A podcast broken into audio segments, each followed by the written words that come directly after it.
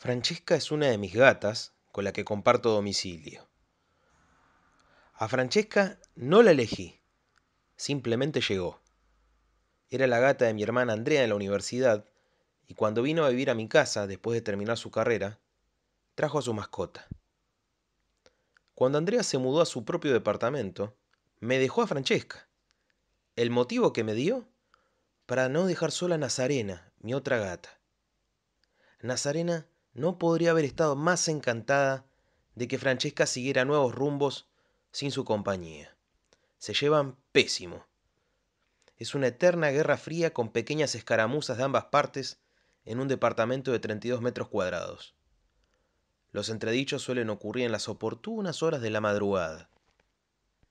Francesca es una felina dotada de un gran histrionismo. Le gusta cuando me termino de bañar treparme y colocarse cual loro de pirata en mi hombro. Si estoy escribiendo en la computadora, ahí va a estar Francesca, acostada en el teclado. Donde haya personas, ella va a querer estar en el centro de la escena y de la conversación. Sabe detectar a quienes aseguran no querer a los gatos para sentarse en sus faldas o dejarle su olor impregnado de los tobillos.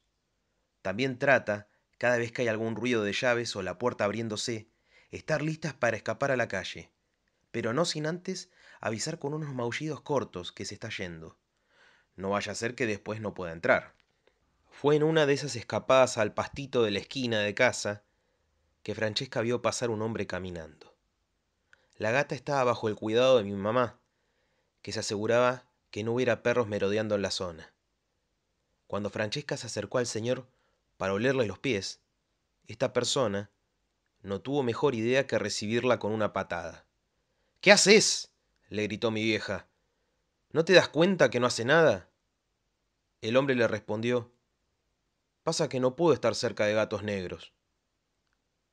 Ese era el problema de Francesca. Es negra. Mi mamá, en esas contestaciones de sabiduría que solo tienen las madres, le respondió, que sea negra no significa nada, igual que con las personas. Por el contexto de la historia, creo conveniente aclarar que el agresor en cuestión estaba muy lejos de tener el color de piel de un albino. Esta semana volvió a ser noticia un viejo video de Mohamed Ali en una entrevista para la BBC, en la que habló de los gatos negros, entre otras cosas. Decía al entrevistador, absolutamente todo es blanco, Santa Claus es blanco, y todo lo malo es negro, el patito feo es negro. Si el gato es negro es malo y es de mala suerte, si te chantajean es un blackmail, un mensaje negro. Siempre me llamó la atención eso, y supe que algo estaba mal. Algo estaba mal, dijo el campeón de boxeo hace 50 años y todavía es vigente. Lo negro se sigue relacionando con lo malo, sin saber qué hay en su interior.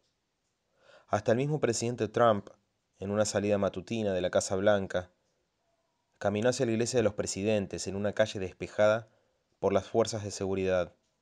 Se paró frente a las cámaras y sostuvo en alto un libro negro, si hacía falta algo para reforzar la opinión de los opositores al cristianismo, ahí tenían su foto icónica, usando el libro negro como justificativo de su conducta. Lamentablemente el presidente de los Estados Unidos no tuvo ocasión de abrir el libro con sus tapas negras. Quizás hubiera encontrado en su interior con la historia de un hombre que fue asaltado y golpeado por ladrones, dejado al costado del camino medio muerto. Pasaron sacerdotes y levitas, pero ignoraron al herido. Pasó un samaritano, odiado por su nacionalidad. Paró y dice el libro negro que tuvo compasión de él. Luego lo atendió, lo curó y pagó los gastos de alojamiento en una posada para que se recupere.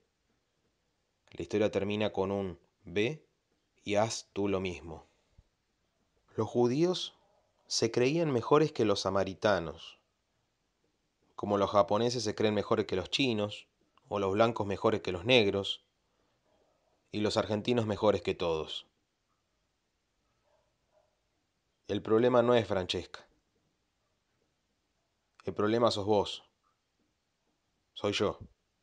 Es tu orgullo. Mi orgullo. El orgullo.